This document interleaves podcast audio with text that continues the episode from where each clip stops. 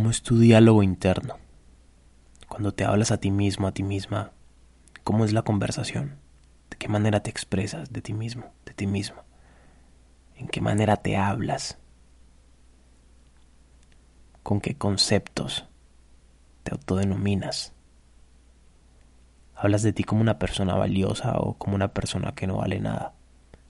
Y te pregunto esto porque quiero saber cómo es la relación que tienes contigo mismo.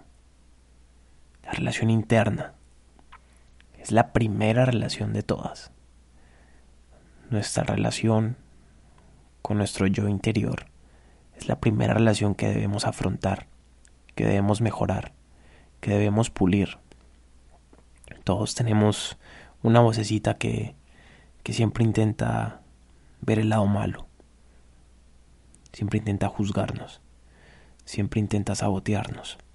Tenemos todos una vocecita que cuando queremos hacer algo distinto nos busca la razón de no ser, nos busca el lado, el lado de, del juicio, nos dice, ¿para qué vas a hacer esto?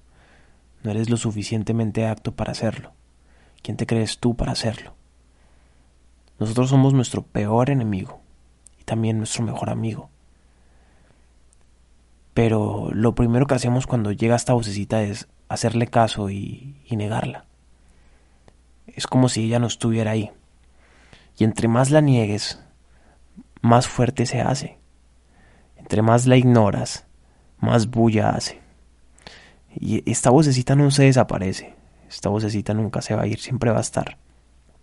Pero tienes dos caminos y tenemos dos caminos. O hacer las paces con ella, o vivir teniéndola como enemiga toda la vida. Y para hacer las paces, ponle un nombre. A esa vocecita que tienes dentro de ti, ponle un nombre. ¿Cómo la llamarías? Yo la llamé Sara.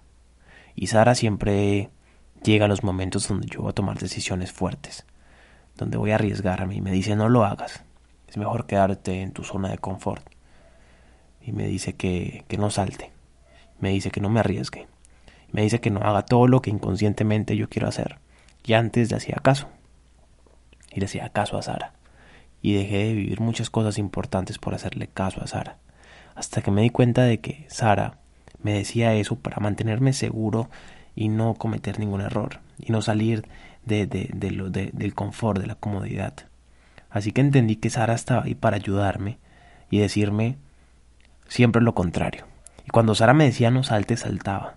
Y cuando Sara me decía te vas a equivocar, lo hacía y aprendía. Porque si vivimos condicionados a nuestra vocecita interior, pues nunca vamos a aprender. Debemos hacer las paces con ella. Haz las paces con ella. Dile gracias por estar aquí, haces parte de mí, te amo, pero mando yo. Y decide tú, a conciencia, con el mayor amor del mundo. Haz las paces con ella. Haz las paces contigo mismo. Genera una nueva relación contigo mismo. Discúlpate por todo. Acepta tu presente. Acepta tus inseguridades. Acepta quién eres. Aceptas, acepta la persona y, el yo interno que está dentro de ti. Acéptate a ti. Deja de negarte. Una vez dejas de negarte y dejamos de negarnos, tenemos la capacidad de mejorar, de decidir qué queremos cambiar. Pero entre más te niegues, más va a crecer el sufrimiento. Si tú quieres relaciones buenas a nivel exterior, genera una relación interna buena.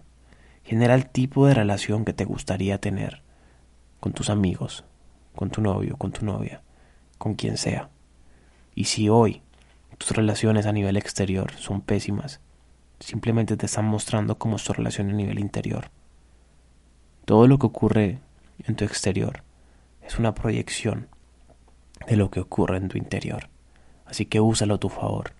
Mira lo que te está pasando afuera como un medio de transporte a quién eres realmente. Deja de negarte, deja de juzgarte, deja de, de, de, de dejarte llevar por las inseguridades. Tú eres mucho más que eso. Tú eres valioso. Tú vales oro. Haz las paces contigo mismo y que contigo se convierta en una relación increíble. Haz de ti un lugar sano donde vivir. Haz de tu mente y de tu salud mental un lugar tranquilo y pleno, y para ello debes de tomar la decisión. Nadie más que tú toma esa decisión. Y si estás aquí escuchando mi voz, que sirve como como tu ego, hablando de ti mismo, pues vas por el camino correcto. Te mando un beso gigante. Gracias por escucharme.